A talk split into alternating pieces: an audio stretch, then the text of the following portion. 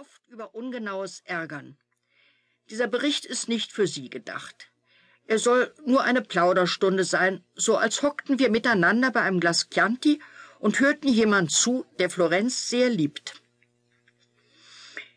Der Anfang ist wie immer das Schwerste. Am besten beginnt man wohl mit der Geschichte. Oder besser noch mit dem Namen.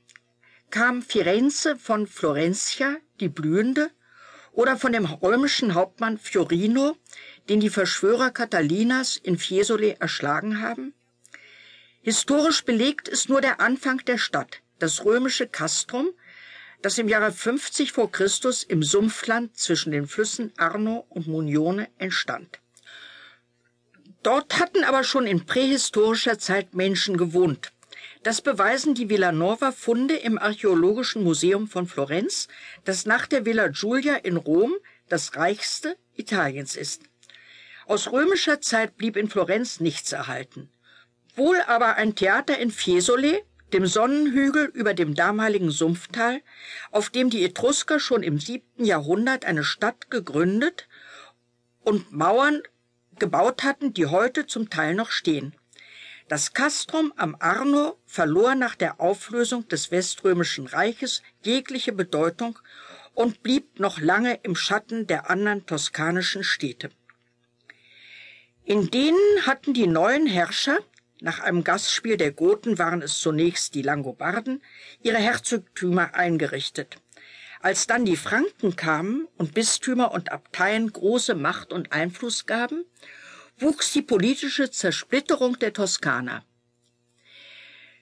Der 961 in Pavia mit der eisernen Krone der Langobarden zum König gekrönte und ein Jahr später in Rom vom Papst zum Kaiser ernannte Otto I.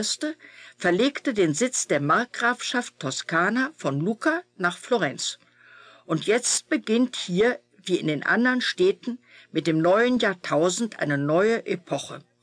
Nicht mehr Herzöge, Grafen und Bischöfe, sondern Händler, Handwerker und Geldwechsler spielen jetzt die Hauptrolle. Im Jahre 1055 wird Florenz von Heinrich III. zur Reichsstadt erklärt. Aber es mag den Kaiser und das Reich nicht. Seine wahre Geschichte fängt im 12. Jahrhundert mit dem Stadtstaat der Kommune an, die von Zünften und immer reicher werdenden Handwerkern regiert wird. Die nächsten drei Jahrhunderte bestehen hauptsächlich aus Streit. Man streitet mit den Nachbarstädten um die Vorherrschaft. Man zankt sich mit den Feudalherren um das Land und die Sicherheit der Handelsstraßen. Und man prügelt sich am wütendsten untereinander. Da sind nämlich die beiden Parteien, die kaisertreuen Ghibellinen, die ihren Namen von den Weiblingern, den hohen Staufen genommen haben, und die papsttreuen Guelfen, die sich nach den Welfen nannten. Dabei ging es ihnen mehr um die eigenen Interessen als um die Verteidigung gegen ausländische Einmischung oder gegen die Machtansprüche der Kirche. Das Ringen zwischen Papst und Kaiser um die Vorherrschaft im christlichen Abendland war in Florenz nur ein Vorwand, um dieser oder jener Partei anzugehören. Hauptsache, man konnte den lästigen Nachbarn oder Konkurrenten matt setzen, ausweisen oder wenn nötig umbringen. Es gehört zu den Wundern dieser Stadt, dass zwischen Totschlag und Intrigen so viel Schönheit entstehen konnte. Richtig begreift man das nur, wenn man den Charakter der Florentiner kennt. Sie sind die zivilisiertesten, geizigsten, boshaftesten und intelligentesten Bewohner der Halbinsel, schrieb einmal Montanelli, Italiens brillantester Journalist. Und er muss es wissen, denn er ist selbst Toskaner. Übrigens hat er im Frühjahr 1994, gerade erst 86-jährig, eine zweite Zeitung gegründet, weil ihm der Besitzer der ersten, der frisch gebackene Staatspräsident Berlusconi, zu viel reinredete. Aber jetzt zurück zu den Ghibellinen. Als sie endlich geschlagen waren, teilten sich die Guelfen in einen weißen und einen schwarzen Flügel und zankten sich noch schlimmer weiter als zuvor. Zu den lebenslang Verbannten gehörte Petrarcas Vater aus Arezzo und Dante Alighieri aus Florenz, Parteigänger der Weißen Guelfen. Auch Cosimo de' Medici, der erste große Staatsmann von Florenz, wurde verbannt. weil man fürchtete, er könne die Gleichheit der Bürger abschaffen und zum Diktator werden. Das wurde er dann auch, als er nach zehn Jahren zurückkehrte und dem zänkischen Stadtstaat endlich Frieden brachte. Als er starb und als mit dem Frieden, den seine Weisheit gebracht hatte, die Zeit der Künstler und Humanisten begann, schrieb man dem alten Cosimo voller Dankbarkeit Pater Patriae auf den Grabstein. Denn seine großen Toten konnte Florenz fürstlich ehren. Für Dante, den größten Dichter des Landes, der 1321 in seinem letzten Domizil in Ravenna gestorben war, errichtete man einen bombastischen Marmorsarkophag in Santa Croce, dem Pantheon von Florenz. Dass der Sarkophag leer steht, haben die Florentiner bis heute nicht verwunden. Fürste und Päpste, vor allem die beiden Medici-Päpste Leo X. und Clemens VII., haben vergeblich versucht, die Franziskaner in Ravenna zur Herausgabe von Dantes Gebeinen zu überreden. Als man ihnen drohte, versteckten die frommen Brüder Dantes sterbliche Reste in einer Mauerspalte. Erst nach der Einigung Italiens wurden sie in einem kleinen Mausoleum in Ravenna beigesetzt.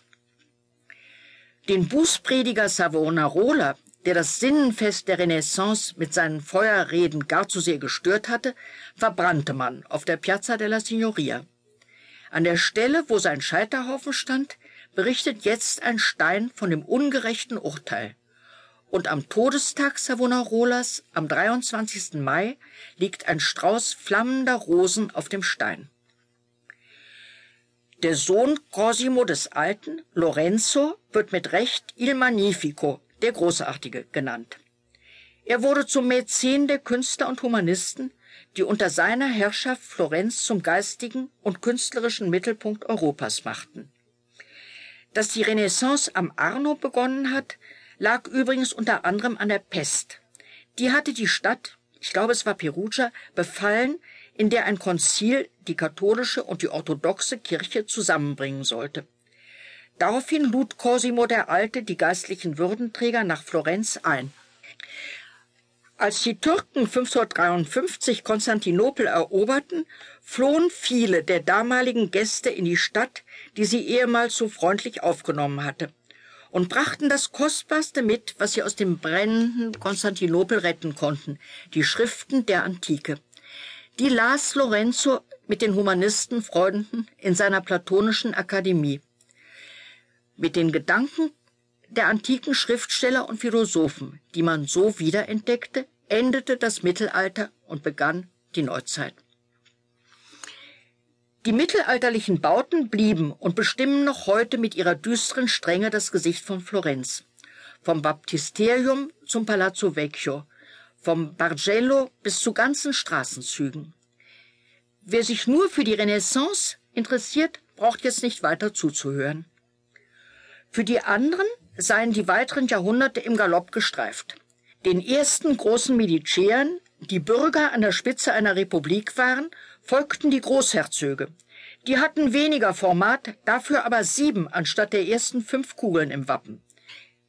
Die Hauptlinie der Medici starb mit der letzten Tochter, Ludovica, aus. Die heiratete den Kurfürsten der Pfalz und hinterließ ihrer Vaterstadt ein großes Erbe. Die Galerien der Offizien und die des Palazzo Pitti, die zu den größten Attraktionen der Stadt gehören.